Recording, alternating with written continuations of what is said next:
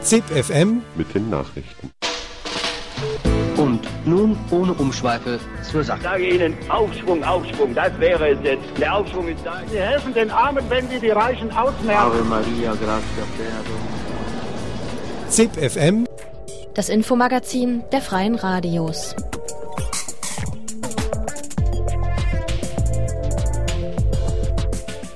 Hallo und herzlich willkommen zu einer neuen Ausgabe von ZIP FM.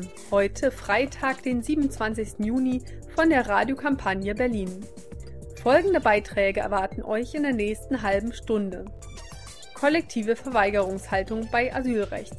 Pro Asyl berichtet über die aktuelle Situation von Geflüchteten in Europa. Tötungsdelikte in der Revision untersucht. Es ergaben sich offiziell keine neuen Ergebnisse. Bahnstreik in Frankreich ist quasi beendet. Der seit dem 10. Juni begangene unbefristete Streik ist immer weiter weggebröckelt. Und wenn der Wasserwerfer ins Auge geht.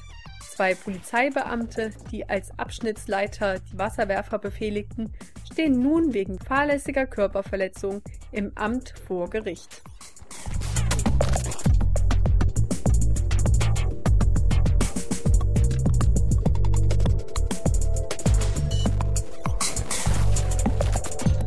Kollektive Verweigerungshaltung beim Asylrecht. Im Interview spricht Karl Kopp von einer kollektiven Verweigerungshaltung beim Asylrecht. Wir hören den Europareferenten von Pro Asyl und Vorstandsmitglied des Europäischen Flüchtlingsrates ECRE im Interview mit Radio Dreieckland Freiburg zur aktuellen Situation von Geflüchteten in Europa. Wir haben zwar leider jetzt nicht den ganzen Tag Zeit, aber vielleicht können Sie es kurz zusammenfassen. Was läuft denn falsch in der Flüchtlingspolitik der EU? Gut, wir sind jetzt im 14. Jahr auf dem Weg zum gemeinsamen Asylrecht. In diesem Jahr werden, werden zentrale Dossiers beschlossen, Reform der Aufnahmebedingungen, Asylverfahren, auch die Zuständigkeitsregelung Dublin soll demnächst neu geregelt werden. Und wir müssen einfach sagen, wenn wir ein, ein Resümee ziehen nach fast 14 Jahren Verhandlungen, dass es doch sehr, sehr dramatisch bescheiden ist, was, was auf europäischer Ebene im Kontext der gemeinsamen Flüchtlingspolitik und eines gemeinsamen Asylrechts rausgekommen ist. Um vielleicht zwei, drei Themenkreise zu benennen. Die Frage, wie jemand lebend nach Europa kommt, wie überhaupt jemand Zugang nach Europa zum Asylsystem bekommt, ist in keinster Weise in den 14 Jahren angegangen worden oder positiv geklärt worden. Im Gegenteil, es sind immer mehr Menschen in den letzten Jahren an den europäischen Außengrenzen gestorben. Das ist ein Hinweis darauf, dass Europa bezogen auf die Abschottung massive Fortschritte begeht und dabei die Menschenrechte missachtet. Im Jahr 2011 sind über 2000 Menschen auf dem Weg nach Europa zwischen Nordafrika und Italien und Malta gestorben. Man hat viele Bootsflüchtlinge in Seenot, ja, man muss sagen, nicht gerettet, man muss sagen, bewusst nicht gerettet.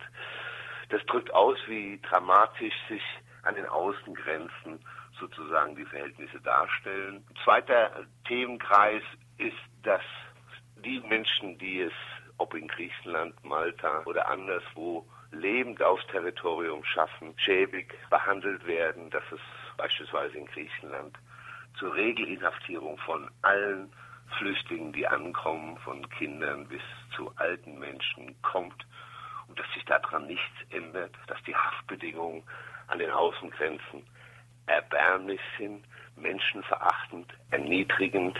Wenn sie dann weiterfliehen ins Zentrum der Europäischen Union, wo auch die Entscheidungsträger dieses Prozesses sitzen, nämlich die Hauptakteure im Kontext eines gemeinsamen Asylrechts nach Deutschland oder anderswo, dann droht ihnen möglicherweise auch aufgrund der Asylzuständigkeitsregelung die Inhaftierung und die erneute Abschiebung in das Land der Ersteinreise. Und von daher haben wir in Europa insgesamt wenig gemeinsame Verantwortung für den Flüchtlingsschutz, sondern eher eine kollektive Verweigerungshaltung beim Asylrecht.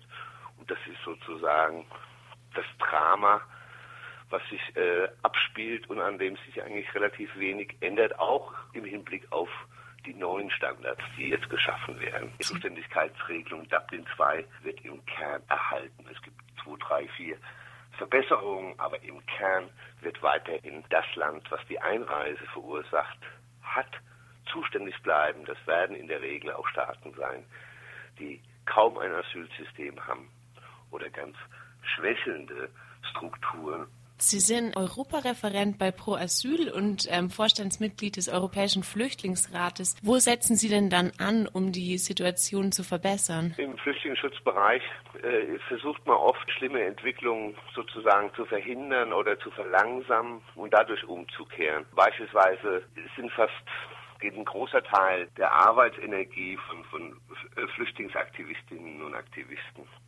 in Europa in dem Kampf gegen das inhumane und unsolidarische Dublin-System. Also es ist eigentlich absurd, dass wir heute eine Auseinandersetzung haben. Wir schreiben gemeinsam Berichte über die Schwierigkeit lange Jahre in Griechenland, bis es dann zum Abschiebestopp kam nach Griechenland oder zur katastrophalen Aufnahmesituation von Flüchtlingen in Italien oder Ungarn.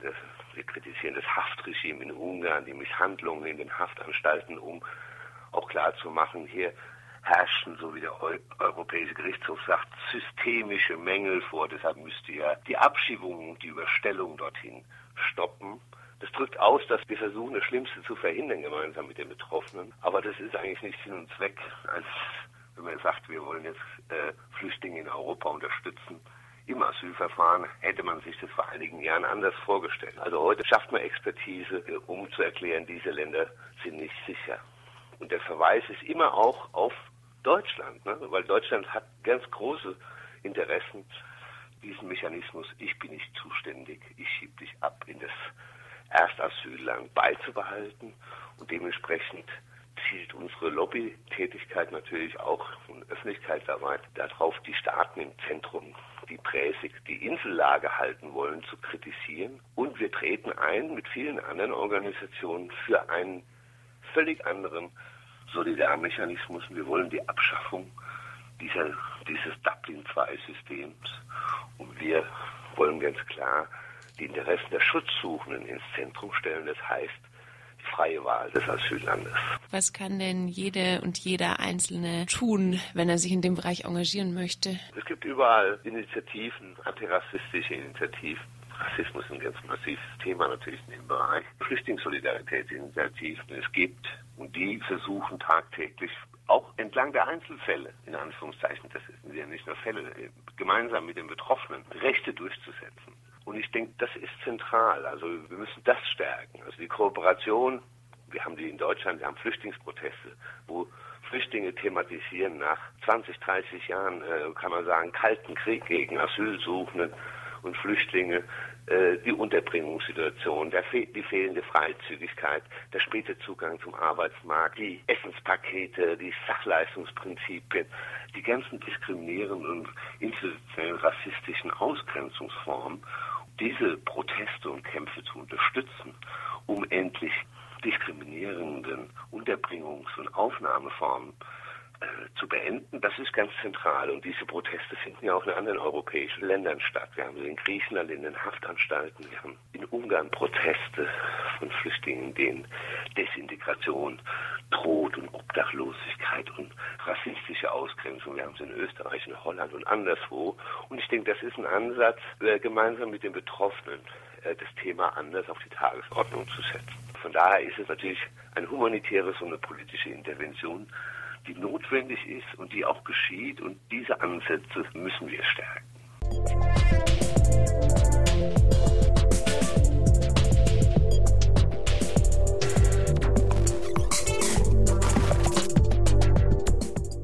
Die Revision ergab nichts. Wegen der NSU-Mode wurden hunderte Tötungsdelikte erneut auf rechte Motive geprüft. Was kam raus? Die Regierung meint nichts Neues. Zwischenfazit der Bundesregierung, nachdem hunderte Tötungsdelikte erneut auf ein rechtsextremes Motiv überprüft wurden, ergab bei der offiziellen Überprüfung, dass es keine weiteren Todesopfer rechter Gewalt gebe, als bisher anerkannt wurden.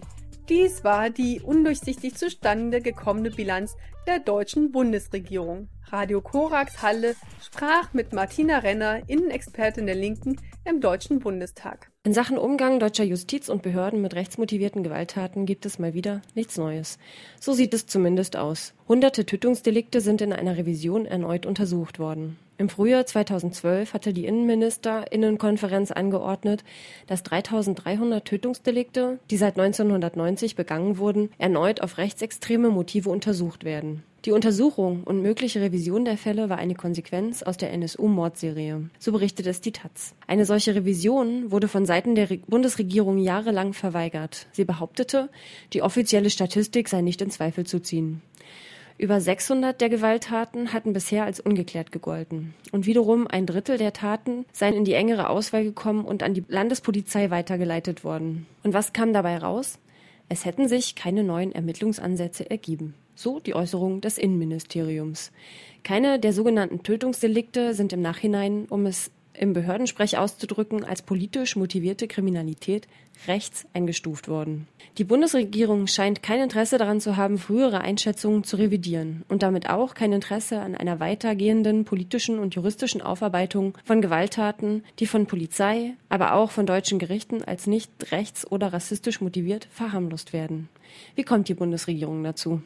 Das ist leider ein bisschen undurchsichtig und das ist natürlich auch ein Problem. Also versprochen wurde ja nicht nur zeitnah zu überprüfen, sondern auch transparent. Also das waren die zwei zentralen Dinge, die seitens der Bundesregierung äh, ja schon relativ frühzeitig nach der Selbstenttarnung des NSU kommuniziert wurden. Und ich finde, wenigstens die Transparenz ist schwer herzustellen. Man muss eben mit Kleinanfragen immer ja, sehr intensiv nachhaken und man kann jetzt auch nicht genau erkennen, warum jetzt in den Fällen die für uns zum Beispiel offensichtlich sind. Da geht es um die Liste der Todesfälle mit rechtsextremem rassistischem Hintergrund, die Tagesspiegel Zeit zusammengestellt haben, also 149 mittlerweile.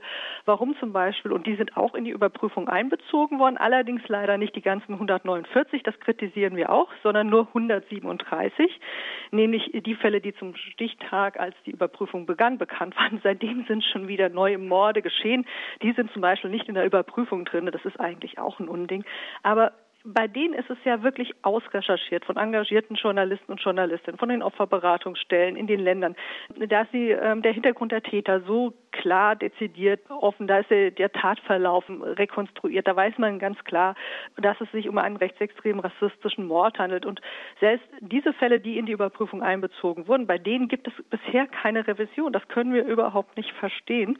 Und das ist auch ein Signal, glaube ich, hin zu diesen Opferberatungsstellen, die sich diese, ich sag mal, qualifizierte Arbeit in den Ländern machen und die jetzt erneut, ich sag mal, einen Beleg dafür bekommen, dass ja ein Stück weit deren Arbeit, wo es ja auch darum geht, die Opfer anzuerkennen, nicht nur, sondern eben auch zum Beispiel, dahinter hängen natürlich auch für die Angehörigen dann Fragen, dahinter hängen Fragen, wie eine Kommune ähm, mit solchen Taten umgeht, wie man auch den Opfern würdig gedenkt. es geht auch um Entschädigungsfragen und alle das, dass es da offensichtlich von den Behörden überhaupt ja, keine Revision gibt. Das war Martina Renner. Sie ist Innenexpertin der Linken. Bei den letzte Woche veröffentlichten Zahlen und Stellungnahmen handelt es sich um eine Zwischenbilanz und die die Untersuchung ist noch nicht abgeschlossen.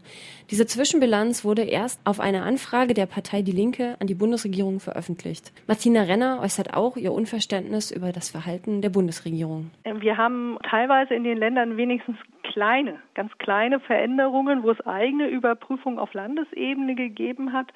Ich glaube, das ist zum einen darin geschuldet, dass Sicherheitsbehörden immer sich einen Gestus der Unfehlbarkeit geben wollen. Ja? Und eine nachträgliche Revision würde ja bedeuten, man hat vor Zeit in der Einordnung ähm, einen Fehler begangen. Es würde dann natürlich auch natürlich das Fenster öffnen, darüber nachzudenken, warum das geschehen ist. Also warum man bestimmte Dinge nicht so eingeordnet hat, welche Interessen es vielleicht auch gegeben hat, zum Beispiel das Ausmaßrecht der Gewalt äh, herunterzureden. Das sind zum Teil ja auch politische Interessen, die dahinter stehen. Das sind ja nicht nur ähm, kriminologische Vorgänge. Es ist ja immer eingebettet, auch Sie wissen das in der Kommune in Debatten, wo man nicht wahrhaben will, dass man eine militante Nazi-Szene vor Ort hat und dass man am liebsten auch diejenigen, die das benennen, in den Mittelpunkt der Auseinandersetzung stellt und nicht die Täter oder die Taten selbst.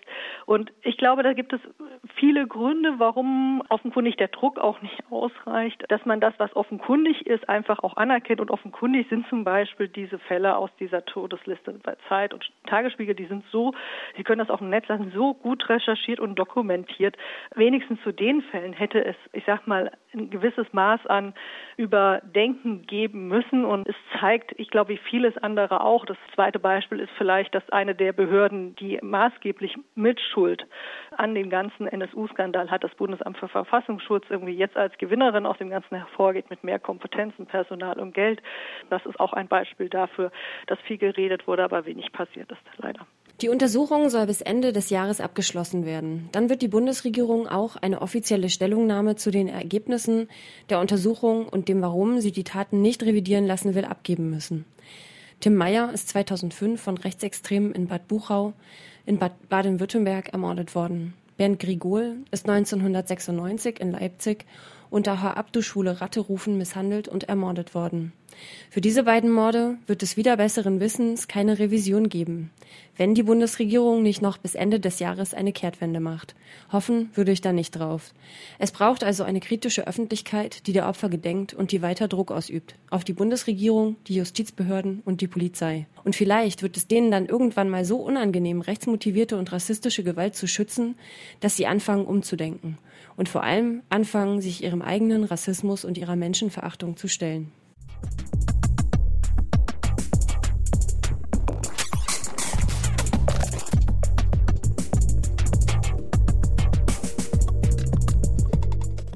Eine umstrittene Bahnreform in Frankreich hat in den vergangenen Wochen zu einem massiven Streik im Zugverkehr geführt. Seit dem 10. Juni begann ein unbefristeter Streik. In manchen Regionen ging tagelang nichts. Kilometerlange Staus und volle Bahnsteige waren die Folge. Doch nun ist der Streik stark weggebröckelt. Ein Beitrag von Radio Z Nürnberg. Seit über zwei Wochen wird bei der Bahn in Frankreich gestreikt. Wer hat denn da überhaupt zum Streik aufgerufen? Es gibt ja mehrere Bahngewerkschaften, aber nicht alle rufen zu diesem Streik auf. Also inzwischen ist der Streik so gut wie zu Ende. Er bröckelt noch in manchen Regionen vor sich hin, aber äh, zu diesem Zeitpunkt, wo wir sprechen, also am 25. Juni, ist er weitestgehend zu Ende. Äh, zum Streik aufriefen vor allem zwei Gewerkschaften, die CGT, die größte, der größte Gewerkschaftsdachverband in Frankreich und äh, die kleinere, linkere äh, Gewerkschaft Süd. Süd ist eine äh, eher links alternativ zu nennende Basisgewerkschaft, die aber bei der Bahngesellschaft SNCF auch die drittstärkste Gewerkschaft darstellt. Hm, andere Bahngewerkschaften dagegen, die rechtssozialdemokratisch geführte CFDT, die nur als regierungsnahe zu bezeichnen ist, äh, und auch andere äh, eher als äh, moderat bzw. zum Teil unternehmensnah geltende Gewerkschaften dagegen riefen, nicht zum, zum Streiken auf. Du hast jetzt gesagt, es bröckelt. Dazu kommen wir gleich nochmal zur aktuellen Lage, aber blicken wir doch nochmal auf den Hintergrund. Es das heißt ja immer, es geht gegen eine Bahnreform, bei der der Zugbetrieb der Staatsbahn SNCF und der Betrieb des Schienennetzes wieder zusammengelegt werden sollen. Die waren ja in den 90er Jahren aufgesplittet worden. Das klingt gar nicht mal so schlecht, stimmt aber nicht so ganz, oder? Nein, weil wenn es nur äh, sich darauf beschränken würde, wären die Gewerkschaften und gerade die, die zum Streiken aufriefen, eher dafür, äh, weil die äh, damalige Reform, also die Auftrennung in die SNCF, also die äh, Betreibergesellschaft für den Schienenverkehr, Personen- und Güterverkehr, Gütertransport und die, äh, den Netzwerkbetreiber äh, RSF, also dem die, die Schienen und die Schulden, 44 Milliarden Schulden gehören. Die damalige Auftrennung ist ja durch die Linke und durch die Mehrzahl der Gewerkschaften damals abgelehnt worden. Das heißt, äh, es ist durchaus äh, so, dass es äh, nicht äh, gewünscht äh, würde, das aufrechtzuerhalten, also gerade seitens der Gewerkschaften, aber die Wiederzusammenführung ist ja nur eine vordergründige, weil es gibt zwar die Wiederzusammenführung, also der Bahngesellschaft SNCF und des Netzbesitzers oder Betreibers äh, RFF in einer gemeinsamen Holding, aber es ist eben nur eine Holding, also eine Dachgesellschaft unter deren Dach allerdings die äh, nicht nur die beiden bisherigen äh, Gesellschaften, sondern auch mehrere Dutzende sogar von Spartenfirmen äh, jeweils ihr Eigenleben führen würden. Was würde dieses Konzept dann für die Position der Beschäftigten bedeuten? Das äh, würde also zu einer erheblichen Aufspaltung der Beschäftigten in eben Spartengesellschaften führen. Das heißt zum Beispiel, dass bei Lohnverhandlungen und Verhandlungen über die Arbeitsbedingungen oft, zumindest bei vielen Themen, die SNCF eben nicht mehr mit den Sprechern und Sprecherinnen von 150.000 Beschäftigten sprechen müsste, sondern jeweils mit den Vertretern, Vertreterinnen von einigen hundert oder maximal ein paar tausend äh, Beschäftigten. Und das ist auch äh, sicherlich eine Vorbereitung dafür, dass Teile des Streckennetzes für die Privatisierung vorbereitet werden, weil ab 2019 nach äh, geltendem EU-Recht die Öffnung des Schienentransports für private Konkurrenz erfolgt. Was würde das dann bedeuten, also diese Privatisierung für die Beschäftigten bei der Bahn? Äh, das würde bedeuten, dass es äh, einige besonders von den lukrativsten Strecken, also von den von Touristen und Touristinnen zum Beispiel am meisten geschätzten Strecken geben würde, wo möglicherweise die Bahngesellschaft private Joint Ventures eingehen oder sich aus dem Geschäft zugunsten von Privaten zurückziehen würde. Das würde natürlich bedeuten, dass entweder die Staat, die bisherige Staatsbahn selbst sich in ein nach rein betriebswirtschaftlich, privatwirtschaftlichen Kriterien geführtes Unternehmen verwandelt oder aber, dass die Staatsbahn sich auf äh, nicht nicht besonders lukrative äh, Teile ihres bisherigen Geschäfts zurückziehen würde. Das heißt, dass die Staatsbahn im Prinzip äh, die Schulden und die äh, Streckenteile, die eher kosten, also zum Beispiel den den Nahverkehr, um die Leute zur Arbeit zu bringen, übernehmen würde, während die Filialstücke rausgenommen würden, was natürlich zu einer Überschuldung und wirtschaftlichen Überlastung des Reststaatsunternehmens führen würde, äh, während private Anbieter und private Aktionäre sich die äh, wirtschaftlich ertragreichsten äh, Sachen rauspicken würden. Auf welche Reaktionen, auf welche Stimmung ist dieser Streik denn jetzt gestoßen? 1995, als drei Wochen lang ja im Grunde 100 Prozent der Züge bestreikt wurden, war die Sympathie ziemlich groß. Die Leute waren mit Skateboards, Rad- und Fahrgemeinschaften unterwegs. Jetzt ist es aber ziemlich anders gewesen, oder? Das ist absolut anders. Ich erinnere mich sehr gut an den Streik im Herbst 1995. Damals war es tatsächlich so, dass 60 bis 70 Prozent der Befragten in äh, Umfragen von Meinungsforschungsinstituten äh, für den Streik entweder Verständnis oder Solidarität äußerten. Das ist total umgeschlagen. Dass die äh, Agitation und zum Teil muss man es inzwischen als solche charakterisieren. Die Hetze in manchen bürgerlichen Medien hat doch äh, gewaltig zugenommen. Also zum Beispiel äh, orange.fr ist eines der großen Internet, also Allgemeininformationen bietenden Internetportale. Also Orange ist die frühere französische Telekom. Also wenn man seine Mail bei diesem Anbieter hat und da wird auf der Startseite damit aufgemacht, die Franzosen haben genug, die Franzosen haben genug vom Streik. Also gar nicht mal, da wurde nicht mal der Anschein äh, einer halbwegs äh, objektiven Berichterstattung äh, erweckt. Und da wurde dann eben auch eine Umfrage wiedergespiegelt, die ergab, dass angeblich, äh, also dieser Befragung zufolge, 76 Prozent der Franzosen und Französinnen gegen diesen Streik seien. Es kommt nun natürlich immer darauf an, wie man die Frage stellt, weil gleichzeitig in der in der Umfrage, die von einer konservativen und streikfeindlichen Zeitung, nämlich Le Figaro, publiziert wurde, in derselben Woche, 53 äh, Prozent der Befragten allerdings angegeben, dass sie selber sich vorstellen können, in naher Zukunft selber an Arbeitskämpfen teilzunehmen, also an Streiks. 53 Prozent. Das heißt, es kommt schon immer darauf an, wie man die Frage stellt. Wenn man die Frage stellt, ist es nicht so, dass es ein Skandal ist, dass äh, die Züge nicht fahren, dann äh, kriegt man andere Wette, als wenn man sagt, können Sie sich vorstellen, dass Sie von Ihren eigenen äh, Erfahrungen ausgehend vielleicht auch streiken würden. Ähm, also das ist schon zum Teil sehr manipulativ, aber das Meinungsklima war schon so, dass es insgesamt deutlich negativ beeinflusst war.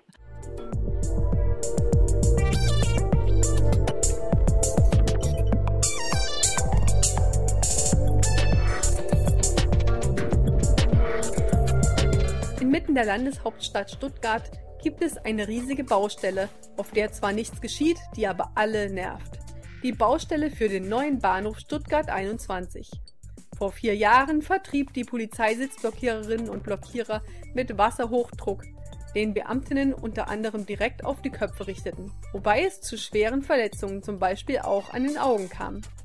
Zwei Polizeibeamte, die als Abschnittsleiter die Wasserwerfer befehligten, stehen nun wegen fahrlässiger Körperverletzung im Amt vor Gericht.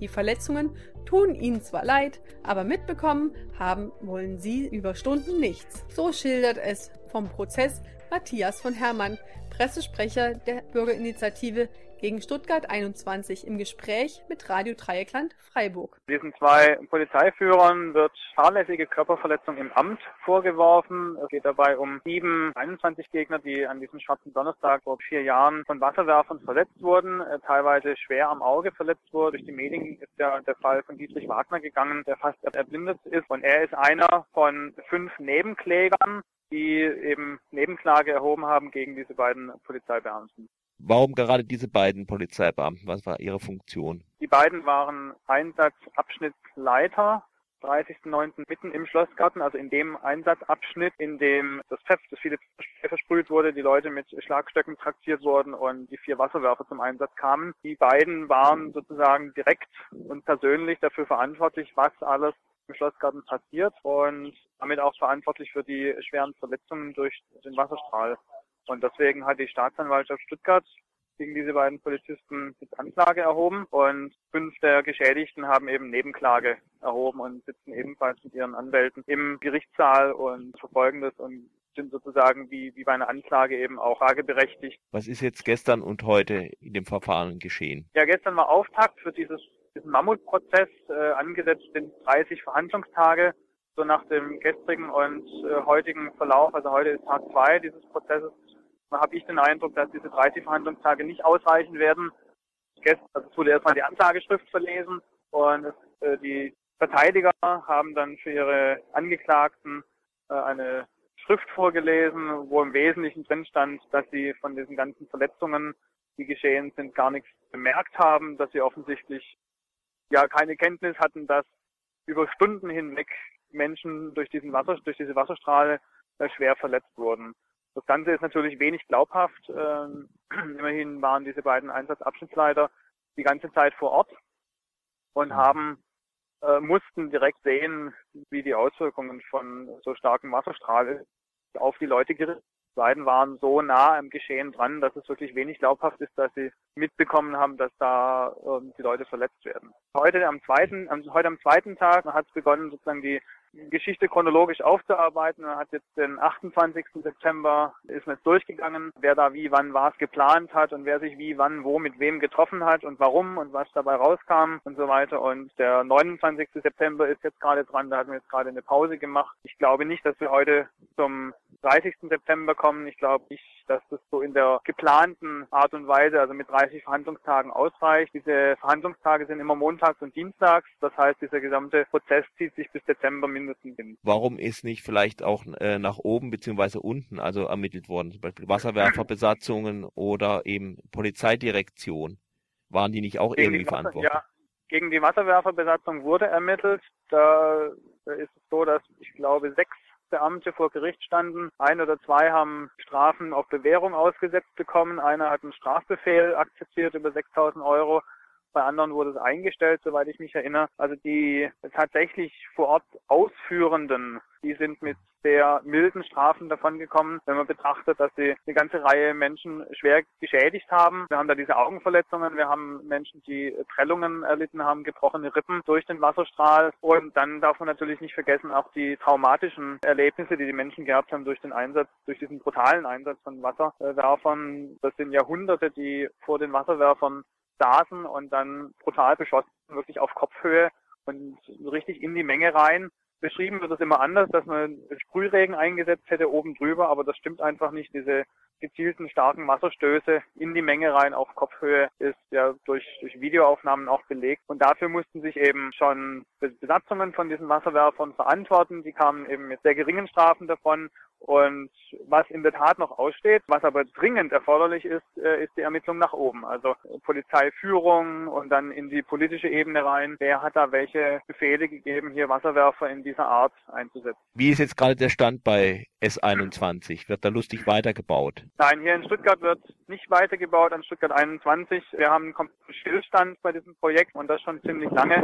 Im Land wird ja allgemein entweder durch die geringe Medienberichterstattung oder aber durch eine eher äh, positiv jubelnde Berichterstattung so den Anschein erweckt, als wäre Stuttgart 21 kurz vor der Vollendung. Das ist überhaupt nicht der Fall. Die wesentlichen Bauarbeiten sind bis heute nicht gestartet und äh, auch alle Tunnelbauarbeiten stagnieren komplett. Also das ist maximal so, dass da ein Schacht in die Tiefe gegraben ist, aber von dort aus keine Tunnel gegraben werden, weil die und Verfahrungsrechte unter den ganzen Grundstücken bis heute nicht geklärt sind. Die Bahn hat enorme geologische Probleme, sie hat äh, Genehmigungsprobleme, die, der ganze Filterabschnitt ist bis heute nicht genehmigt, auch äh, der Abstellbahnhof in Untertürkheim ist bis heute nicht genehmigt. Im Grunde stellen wir hier Beamten Mikado fest auf der ganzen Linie, das heißt, wer sich zuerst bewegt, hat verloren Und deswegen bewegt sich eben niemand aus der Politik, um dieses äh, völlig sinnlose und völlig überteuerte Projekt endlich abzusagen. Das wäre aber zwingend und dringend geboten, denn das Einzige, was hier momentan in Stuttgart passiert, ist Nerverei durch eingerichtete Baustellen, das heißt aber nicht durch betriebene Baustellen. Wir haben in Stuttgart hier, ich will schon fast sagen, kilometerlange Bauzäune, hinter denen sich nichts regt. Trotzdem wird der Verkehr immer mehr blockiert. Ansonsten passiert aber nichts. Das war es mal wieder mit einer halben Stunde ZIP FM. Nachhören könnt ihr die Sendung unter zip-fm.net. Das nächste ZIP kommt aus Freiburg. Ich sage Tschüss und wünsche euch noch einen schönen Tag.